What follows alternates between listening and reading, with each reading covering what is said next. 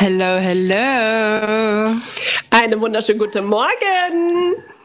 So, da sind wir wieder. Zurück hier bei Falsch abgebogen. Immer wieder dienstags. Da äh, gibt's frische neue Themen hier. Und heute gehen wir auch mal mit einem ganz frischen neuen Thema ran. Und das heißt Sommerpause, liebe Leute. Weil Anastasia und ich, ja, wir gönnen uns einfach mal eine Runde Sonne auf dem Bauch mit dem Party-Cocktailschirm drinne. Und hören Und in der Zeit uns auch mal andere Podcasts an. Aber ihr nicht. Ihr natürlich nicht. ihr fangt schön wieder nochmal von vorne an. Ihr sucht nochmal komplett durch. Nein. Aber auf jeden Fall, ähm, genau, das ist heute die letzte Folge vor der Sommerpause. Und dann kommen wir am 1. August sind wir wieder zurück, oder? Also, so sieht's aus. Nicht so lange. Ihr müsst nicht so lange auf uns verzichten. Genau, vier Wochen sind auszuhalten. Und außerdem, außerdem, ist es auch ähm, eine gute Überleitung dafür, dass für Leute, die vielleicht schon äh, zu unserem Thema heute, ne, ist ja das äh, letzte Thema für Beziehung. Ja. Wie heißt das, äh, Einige, einige werden sich darüber freuen.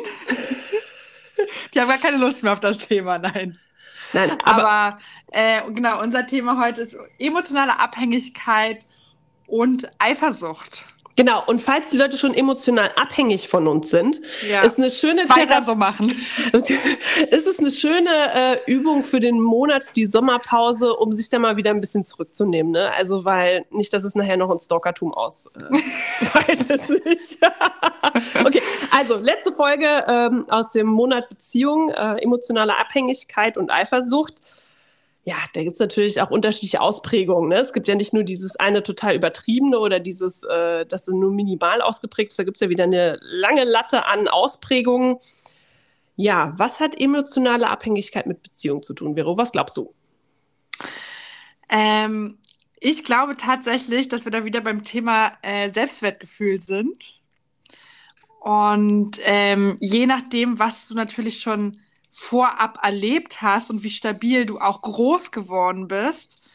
Ähm, dementsprechend ist dann deine Eifersucht ausgeprägt oder deine emotionale Abhängigkeit an den Partner. Ähm, dieses emotional abhängig beschreibt ja eigentlich dieses, wenn man es in Extremen verfassen würde, ich kann ohne meinen Partner nicht mehr leben. Genau, Genau, das Extrem ist tatsächlich dieses, ich kann ohne meinen Partner nicht mehr leben, denn man identifiziert, identifiziert sich mit dem Lebensinhalt des Partners. Ja. Also man gibt sein eigenes Leben nach und nach auf, seine Selbstständigkeit, seine äh, vielleicht eigenstehenden Hobbys. Man fokussiert sich nur noch auf den Partner und was er braucht. Aus dem Sicherheitsbedürfnis heraus ähm, dass er bitte bei ihm bleibt oder sie bei ihm bleibt. Ne? Was glaubst du denn, was ist der Unterschied zwischen Eifersucht und äh, emotionaler Abhängigkeit? Ich glaube tatsächlich, dass die emotionale Abhängigkeit ähm, so ein bisschen in Anführungsstrichen unterwürfiger ist, woher die Eifersucht eher dieses diese Wutemotion dann auch hervorruft und dieses, ich möchte dich kontrollieren, ich möchte wissen, was du machst. Und bei der emotionalen ähm, Abhängigkeit ist er so, bitte, bitte bleib bei mir und ne, und guck mal, ich habe hier das alles schön und ja, nicht anecken, ja, keine Themen aufmachen, die ähm, vielleicht zum Streit führen könnten, ne, sondern eher, okay, ich bin jetzt quasi das perfekte Bild für meinen Partner, damit er auch ja mich nicht verlässt. Ja, also bei einer emotionalen Abhängigkeit geht die ähm, äh, Aggression nach innen also man wertet sich eher selber ab, von wegen, dass man nicht gut genug ist. Ne? Das ist ja eine Form von Aggression tatsächlich, sich selbst abzuwerten. Ähm, man ist nicht gut genug, man muss sich einfach noch mehr anstrengen. Wie dumm kann man sein, dass das nicht reicht? Und ne, also so diese Gedanken, die dann aufkommen und auch Emotionen. Und äh, bei der Eifersucht ist es meistens eher so, dass die Aggression nach außen geht. Also, dass der andere oder die andere schuld ist, dass man sich jetzt so fühlt und man muss sie einfach nur noch ein bisschen mehr kontrollieren. Dann äh, fühlt man sich auch sicherer. Es ist natürlich auch ein Sicherheitsbedürfnis, Eifersucht. Ne? Es hat auch wieder mit Kontrolle zu tun, mit Absicherung, mit ähm, Ängsten. Eifersucht ist auch eine Form von Angst. Ähm, denn das hat auch wieder mit, mit Bindung zu tun. Also mit einem äh, dysfunktionalen Bindungsverhalten. Auch wiederum. Weil was ganz interessant ist bei der emotionalen Abhängigkeit in der Beziehung, ist ja dieser ängstliche Bindungstyp, wir hatten ja schon Bindungstypen als Thema, ist da prädestiniert für, ne? Weil, ja. weil einfach so dieses, oh Gott, ne, wie du schon sagtest, sich unterwürfig zeigen und auch, auch dann sich anzupassen und die und sich so zu verändern, wie man glaubt, dass der andere Partner das braucht. Und vor allen Dingen ist auch ein typisches Symptom, zum Beispiel, wer sich darin wieder erkennt, der wird es jetzt merken, ist sich immer wieder zurückversichern, also zurückzuversichern, also mehrfach auch gerne am Tag, ob denn alles in Ordnung ist. Ne? Ob denn beim Partner sozusagen ist alles gut mit uns, ne? Oder äh, mhm. ist doch jetzt schön, ne? Also das sind so ganz typische Fragen. Und ähm, das ist auch dieses Klammerverhalten auch irgendwann so von wegen, ne, äh, was hast du denn jetzt vor? Wird auch gerne mal gefragt, wo gehst du denn hin? Wie lange bist du weg? Mit wem bist du weg? Was hast du getan? Also dann auch so, kannst du mich nicht mitnehmen, ne, damit einfach noch mehr Kontrolle ausgeübt werden kann.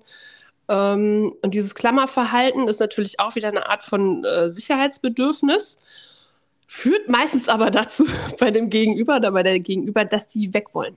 Also, dass sie dann eher mhm. sich zurückziehen und dann löst es wiederum wieder mehr Klammerverhalten aus, weil das natürlich eine Unsicherheit dann auf einmal birgt. Ne? Also, es ist so ungesunde Geschichte dann in dem Moment. Ja.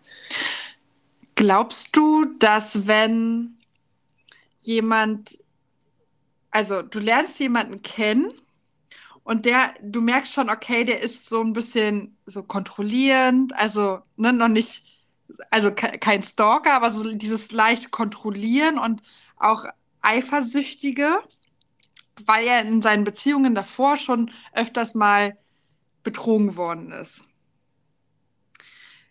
Glaubst du, dass es sinnvoll, vorab das Ganze für sich selbst einmal aufzuschlüsseln und sich selber da irgendwie wieder anders kennenzulernen? Oder meinst du, man das braucht einen neuen Partner, der einen quasi von etwas Positivem überzeugt? Hm. Dass es halt auch eine Beziehung anders gehen kann.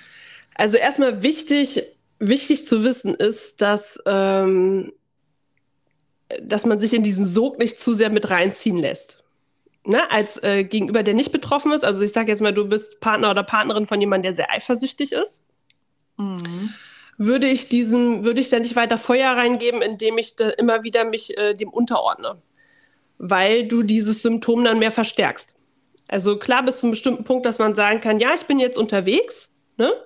Und das muss reichen an Informationen. Ja. Und wenn jemand damit nicht umgehen kann, also wenn, wenn dann diese Wut hochkommt, ne, und dann dieses von wegen, ja, aber du musst das doch verstehen und ne, ähm, dann darf man ruhig sagen, du, das ist, das ist dein Ding mhm. und da darfst du dich drum kümmern. Denn äh, je mehr man das, ähm, das ist ja auch eine Form von Kontrollzwang und äh, das hatte ich jetzt gerade in der Schule gelernt, Zwänge ähm, breiten sich aus. Ja. Und das ist ganz wichtig im Umfeld, im sozialen Umfeld, das nicht weiter zu bestärken. Also aus diesem Zwangssystem auszusteigen. Dann zu sagen, bis hierhin und nicht weiter. Mhm. Und du darfst jetzt einfach wieder lernen, mir zu vertrauen. Ich bin nicht deine Vergangenheit. Und wenn du damit jetzt ein Problem hast, dann darfst du dich darum kümmern. Ne? Das ist alles nicht angenehm. Ja. Aber, ähm, aber ansonsten bestärkt man die Eifersucht, indem man sich dann auch mit reinziehen lässt. Das Problem ist dann auch einfach, dass man sich selbst dann auch verändert und selbst dadurch also ähm, mitkrank wird. Ja, oder auch, also, dass dieses Modell zwischen diesen beiden Personen sich dann auch so verschiebt, dass vielleicht diese eine Person, die gar nicht diese Eifersucht empfindet ne, und auch gar nicht so dieses Kontrollbedürfnis hat, sondern ey, mir geht's gut, ich hatte gute Beziehungen vorher ge gehabt, ne, so alles, alles cool, die sich dann automatisch auch so ein bisschen abnabelt von, von seiner Umwelt, einfach nur, okay, sie möchte oder er möchte das jetzt nicht, damit ich jetzt rausgehe, damit ich jetzt noch in Kontakt bin, ne, sondern das ist dieses, ich muss sie oder ihm jetzt so total behüten. Ja, genau. Also das ist eben die Gefahr auch da drin, ne? dass ja. man sich dann so mit reinziehen lässt, vielleicht nämlich auch aus dem falschen Gefühl von Liebe. Denn mhm. äh, die Frage ist ja auch immer, gehört zu einer äh, Liebesbeziehung auch Eifersucht? Also meine Aussage dahin wäre nein. Denn Liebe beruht auf Vertrauen ja, und nicht ja. auf Kontrolle. Ja. Ne? Also ähm, klar, wenn du, das ist genauso wie bei diesem, ähm, wie bei diesem ähm, anderen Thema der ähm, emotionalen Abhängigkeit wenn das nicht, also das ist wieder was anderes, so eine gewisse emotionale Abhängigkeit im min minimalsten Rahmen ist schon wichtig für eine Beziehung, mhm. weil wenn dir der andere egal wäre, dann wärst du ja nicht in der Beziehung. Ne? Also Richtig. es ist schon, also dieses Vermissen ist ja auch eine Form von emotionaler Abhängigkeit, aber nicht halt, also wenn wir jetzt eine Skala hätten von 1 bis 10, ist das eine 1. Ne? Also, und das ist auch in Ordnung. Das braucht doch eine, dieses gewisse Vermissen und dieses, äh, ja, hätte ich jetzt schon gerne bei mir und so, und was macht er oder sie vielleicht, aber in einem gesunden Maße, sodass man sich von dem Gedanken wieder lösen kann mhm. und dass dann nicht leben, dieser Gedanke nicht lebensbestimmt wird. Das ist der ja, Unterschied zu ja. einer krankhaften Abhängigkeit. Ne? Es ist lebensbestimmt. Ich verliere mich als ich darin. Ich, äh, ich funktioniere noch für den anderen. Und ganz wichtig darin ist auch, wenn es krankhaft ist, ist es ein hast du ähm, eine Form von Leiden. Also du leidest unter diesem Verhalten. Du kannst an dem Verhalten von dir selbst nichts ändern. Du musst es tun. Also es ist aufgezwungen. Deswegen, das hat alles einen krankhaften Charakter dann. Ne? Du kannst mm. dich mhm. davon nicht lösen, du leidest darunter, das ist lebensbestimmt. Das sind so typische äh, Anzeichen für, dass es therapiewürdig ist, tatsächlich. Okay. Ja. Die Ursache, wie du jetzt eben schon sagtest, liegt meistens in äh, frühkindlichen Erfahrungen oder einfach in Beziehungserfahrungen, die sehr früh gemacht werden. Das kann auch in der Jugend losgetreten werden, zum Beispiel mit einem ersten Liebeserfahrung, die man da macht. Größtenteils liegt es aber in der, in der Kindheit, wo einfach eine starke Bezugsperson plötzlich nicht mehr emotional erreichbar ist. Die müssen noch nicht mal so gegangen sein, ne, durch äh, Form von äh, Tod, Unfall, Scheidung, was auch immer, sondern die können auch emotional einfach nicht mehr erreichbar sein. Vielleicht haben die selbst mal eine psychische Erkrankung auf einmal gehabt oder weiß der Teufel, ne? Ja. Ähm, aber das äh, triggert diese Verlustangst und das macht eben, macht einen dann eben zu diesem zu dieser äh, emotional abhängigen, zu dieser emotional abhängigen Person, die, die dann unsicher ist, ob es denn die Zeichen des anderen richtig liest ob er dann bleibt oder ob sie dann bleibt, weil ja dieses Plötzliche passiert ist in der Kindheit, dieses und auf einmal war sie nicht mehr da oder er war nicht mehr da und äh, kann sich das nicht erklären. Also die, wie so ein Schock im Prinzip, ne? Ja. Und das ja. versuchen die halt immer wieder zu verhindern, indem sie dann sich absichern, was aber ungesund ist natürlich. Ja. Kennst du das, Vero? Also hast du das irgendwo schon mal erlebt oder ähm, würdest du Eifersucht oder emotionale Abhängigkeit bei dir irgendwo verorten?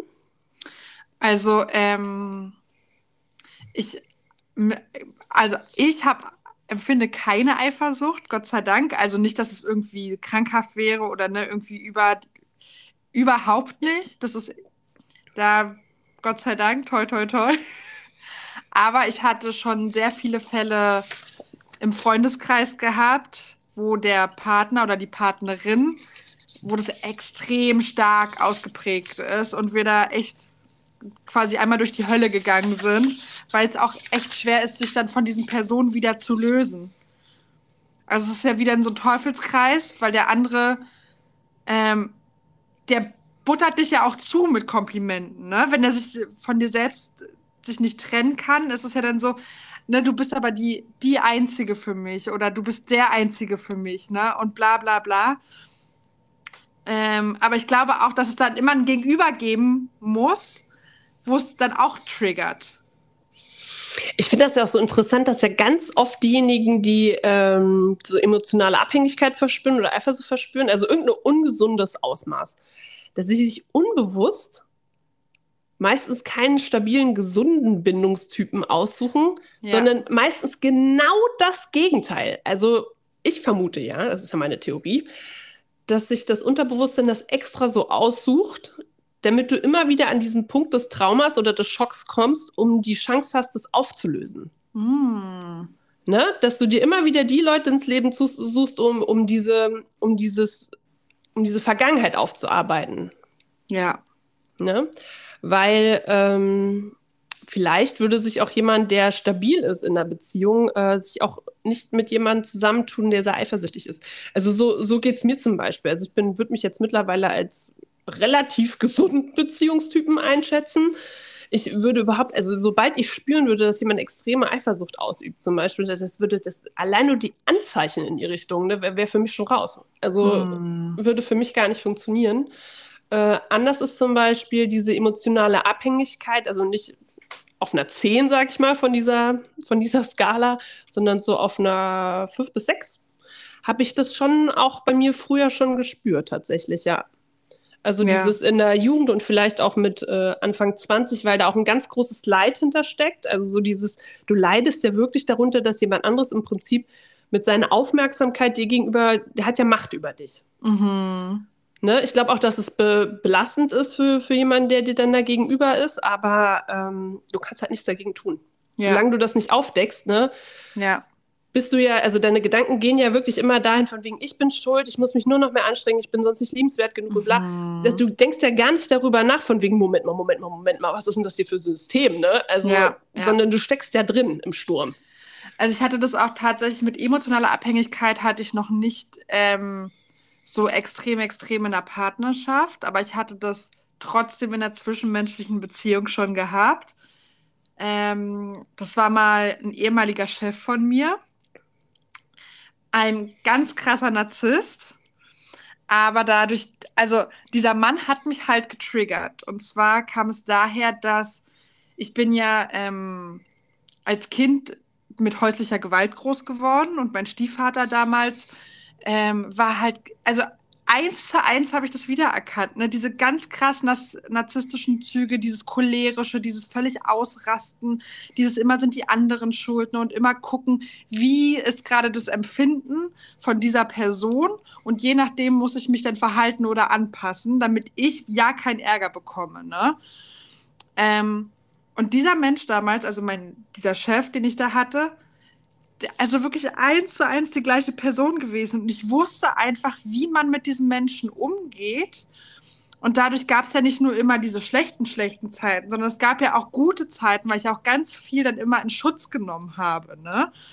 Bis ich dann irgendwann, also es hat mich tatsächlich zwei Jahre ge äh, gebraucht, dann gemerkt habe, nee, du musst jetzt hier mal weg. Also das geht hier gar nicht, was dieser Mensch mit dir anstellt und macht und auch in welchem Maß der dich erniedrigt vor anderen Leuten, einfach nur um sich besser ähm, darzustellen und auch einfach, weil er selber überhaupt nicht weiß, mit seinen Emotionen, Emotionen umzugehen. Und das war ein ganz, ganz krasses Learning. War er denn, also, muss natürlich auch noch mal ein bisschen unterscheiden, äh, wenn jemand ein Narzisst ist oder eine Narzisstin, dann glauben die ja, dass alles, was sie tun, richtig ist. Und dass alle anderen bescheuert sind. Mhm. Ja, Also, dass alle anderen davon überzeugt werden müssen, dass seine oder ihre Einstellung zu dieser Welt und dass sie natürlich die Größten und Besten sind, ähm, übernommen werden müssen. War das so? ja, ja. So, Okay. Also er hat sich auch oft so richtig schön glorifiziert. Ne? Also Mhm. dieses, auch dieses, ja, natürlich weiß ich das. Ne? Weißt du, so dieses, Hm. sich auch immer auf dieses Podest hinstellen. Hm. Ja, okay. Ähm, und wann, wann würdest du sagen, hast du das so erkannt, dass das eine Form von emotionaler Abhängigkeit war? war Gab es da so einen Schlüsselmoment? Ähm, ich hatte ganz oft tatsächlich dieses Gefühl, wieder äh, sechs Jahre alt zu sein und dieses kleine Mädchen, was sich nicht wehren kann und da steht und einfach in der Ecke weint, weil sie sich, also in damals, ich konnte halt mich nicht alleine befreien. Ne? Ich war sechs Jahre alt, wo soll, wo sollte ich hin? Du hast kein Geld, du hast kein gar nichts, ne? Ähm, Ja, du hast halt das Bewusstsein von einem Kind. Genau, Also- genau. Und natürlich auch dieses eigentlich ist, äh, der andere Part hat einfach die Pflicht, mich zu beschützen und er tut alles andere, als mich zu beschützen. Und das war dann halt auch irgendwann, kam mir dieser Moment hoch, wo ich einfach für mich selbst, ich meine, ich war damals 20 gewesen und das war dann irgendwie so die Phase, ich bin halt mit mir selber gewachsen. Zu der Zeit bin ich auch in, in, war ich in der Therapie gewesen, ne? Hat auch meine Therapeutin zur Reflexion. Wir haben oft und viel darüber gesprochen. Ich habe mich so das allererste Mal auch von jemandem gelöst, sage ich mal, der mir auch beziehungstechnisch nicht gut getan hat. Und ich bin einfach über mich selbst hinausgewachsen, so damit ich irgendwann auch das Selbstwert und Selbstbewusstsein hatte, zu sagen, ey, pass auf, bis hierhin und nicht weiter. Ich will mich nicht mehr fühlen wie diese kleine sechsjährige ähm, wie dieses kleine sechsjährige Kind, sondern ich bin jetzt einfach 21 und ich kann jetzt meine Entscheidungen selber treffen und ich möchte nicht, damit du so mit mir umgehst. Also diese Selbstbehauptung, Genau. was dann passiert. Genau. Und wie du schon sagtest, du hast therapeutische Hilfe gehabt, also ab Ja. einem bestimmten Punkt. Ja. Also du, wenn du es selbst nicht schaffst, es zu reflektieren, was ja normal sein kann, ne? dass du das nicht selbst merkst, brauchst du Unterstützung von außen, der, der dich dann coacht oder, äh, oder therapiert, was auch immer. Ähm, und wie du schon sagtest, ist auch ein wichtiger Grund, es gibt emotionale Abhängigkeit nicht nur in Form von Beziehungen, sondern eben auch äh, zwischenmenschlicher Ebene, ne? sei es ja. eine Freundschaft, sei ja. es äh, äh, Chef, Chefin, ne? aber beruflichen Kontext oder dergleichen. Also das ist, ähm, kann man auch daran erkennen. Ähm, ja, und wie du schon, du hast jetzt für dich den Lösungsansatz gehabt, okay, Moment mal, hier irgendwie, ne, ich, hier ist jetzt dieses ausgereizt für mich, ich merke einfach, der Leidensdruck ist so hoch, äh, ich muss da jetzt mal irgendwie dran. Ne? Also das, das hast du gemacht. Äh, was glaubst du, sind noch äh, weitere Lösungsstrategien, um da, um aus einer emotionalen Abhängigkeit rauszukommen? Also ich glaube halt, es, wie immer, meine magische Liste die Dinge, die dir halt gut tun im Leben. So, das ist, hat ganz viel mit dir selbst zu tun. Deshalb, ich bin ja überhaupt kein Freund, wenn Leute so sagen, ja, aber dann sind wir so verschmolzen als Paar oder so, ne? Das ist für mich Red Flag, renn, sofort, ja? Weil so solltest du niemals in eine Beziehung reingehen. Das ist kein also, mega ungesund. Ja, mega ihr werdet, ungesund. ihr werdet, ihr habt zwei getrennte Körper, Leute, akzeptiert das und ähm, es ist völlig in Ordnung, wenn der andere auch einen anderen Job hat und auch andere Freunde hat und andere Interessen. Ja, schön ist es natürlich, wenn man irgendwo Gemeinsamkeiten hat. Aber geh da raus und sei für dich dein, dein bester Freund, ja. Und ähm, guck, damit du all die Dinge, die du im Leben erleben möchtest, auch machst, weil so eine Beziehung ist immer ein toller Abschnitt. Und hoffentlich, vielleicht hält es super lange, aber es ist keine Garantie darauf. Und im Endeffekt guckst du zurück und dann ist es super traurig, wenn du eigentlich die letzten sechs, sieben Jahre nur für jemand anderes gelebt hast und gar nicht deine Träume und Wünsche äh, mal nach vorne stellst. Ja, dass man aufhört, äh, im Schatten des anderen zu leben. Ne? Ja, ja. Also, dass das wieder, das ist auch was Richtiges, also wieder das eigene Leben zu formen Ne, was sind meine Interessen? Was ist das, was mich glücklich macht? Nicht, dass ich, äh, mhm. äh, dass ich sage, ja, ich mag das, weil der andere das mag, sondern was macht mir Freude? Und das wieder mehr zu äh, zelebrieren im Prinzip, also der Wiederaufbau des eigenen Lebens. Ähm, und was auch ein ganz wichtiger Punkt ist, ist äh, in Form von Beziehungen, emotionaler Abhängigkeit, äh, das Alleinsein trainieren. Ja. Erst ist es ja eine Form von Aushalten, ne? das ist ja wie bei der äh, kognitiven Verhaltenstherapie im Prinzip, die kann ich in dem Moment sehr gut empfehlen.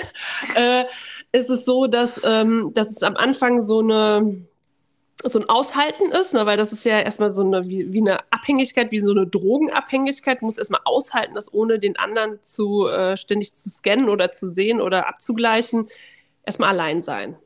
Und das, das Ziel sollte sein, dass es irgendwann allein sein in einen Genuss übergeht. Dass man sagt, und ich mhm. genieße es, mit mir Zeit zu verbringen, denn ich habe für mich so viel Wert und so viel Freude, dass ich mir gönne, jetzt zum Beispiel eine Runde in die Sauna zu gehen. Das würde die Vero nicht machen, aber, aber ich würde das zum Beispiel machen, ne? dass ich sage, ja. so, und ich, mir macht es Freude und ich genieße die Zeit alleine mit mir in der Sauna zum Beispiel, ja.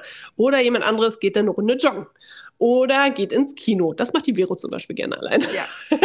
und ähm, das sind zum Beispiel auch so Sachen. Aber wichtig ist tatsächlich, äh, das kann ich nur empfehlen, ähm, wenn das wirklich so ein hoher Leidensdruck ist, sich therapeutische Hilfe zu holen. Und wenn man sagt, okay, das ist was, was mich beeinträchtigt, aber jetzt noch nicht voll mein Leben bestimmt, dann kann man auch mit einem Coach arbeiten. Ähm, das ist der Unterschied einfach zwischen Coach und Therapeut. Beim Therapeuten liegt einfach eine starke krankhafte Ausprägung davor und das ist lebensbeeinflussend in extremem Maße. Und beim Coaching ist es so, dass du ähm, äh, einfach dahin gehst, wenn es schon beeinflussend ist, aber eben noch nicht lebensbestimmt. Das sind die Unterschiede. Genau, weil man kriegt eher mal vielleicht noch einen Platz bei einem Coach als beim Therapeuten aktuell. Das ja, das stimmt, noch mal, das stimmt. Noch mal erwähnen. Stimmt. Ja. Genau. So sieht's aus. Genau, und dieses äh, Kontrollverhalten halt abgewöhnen, ne? Also dieses ja. ständig das ist ja auch bei der Eifersucht so, ne? Äh, diese ständige Nachfragen, dieses ständige Absichern ähm, und äh, sich in Vertrauen zu üben und vor allen Dingen aufzudecken, woher es kommt, ne? Die Ursache immer wieder erforschen. Und ähm, ja, und ganz typisch für der Eifersucht ist ja übrigens auch, ähm, dass die ja nicht glauben, dass es von ihnen auskommt, ne? Ach so, also, ja. Dass sie ja, schuld ja, sind, ja, sondern der andere oder die andere ist immer schuld, dass sie sich scheiße fühlen. Ne? Und bei, dem, bei jemandem mit einer emotionalen Abhängigkeit ist es eher so, dass sie sagen, ja, ich bin schuld, dass ich mich jetzt so fühle, weil ich bin nicht gut genug. Ja. Das ist auch nochmal ein ganz klarer Unterschied. Ach ja, Vero. Was machen wir jetzt? Jetzt gehen wir in die Sommerpause, würde ich sagen. Wir gehen jetzt in die Sommerpause. Ich creme mich jetzt jetzt nochmal so- schön ein und dann also mit. Sonnenschutz und dann hier schön erstmal mit der Sonnenbrille raus. Auf, auf dem Balkon. Auf dem Balkon gibt es jetzt erstmal. Und dann Auf erstmal hier eine, eine Runde schön lesen.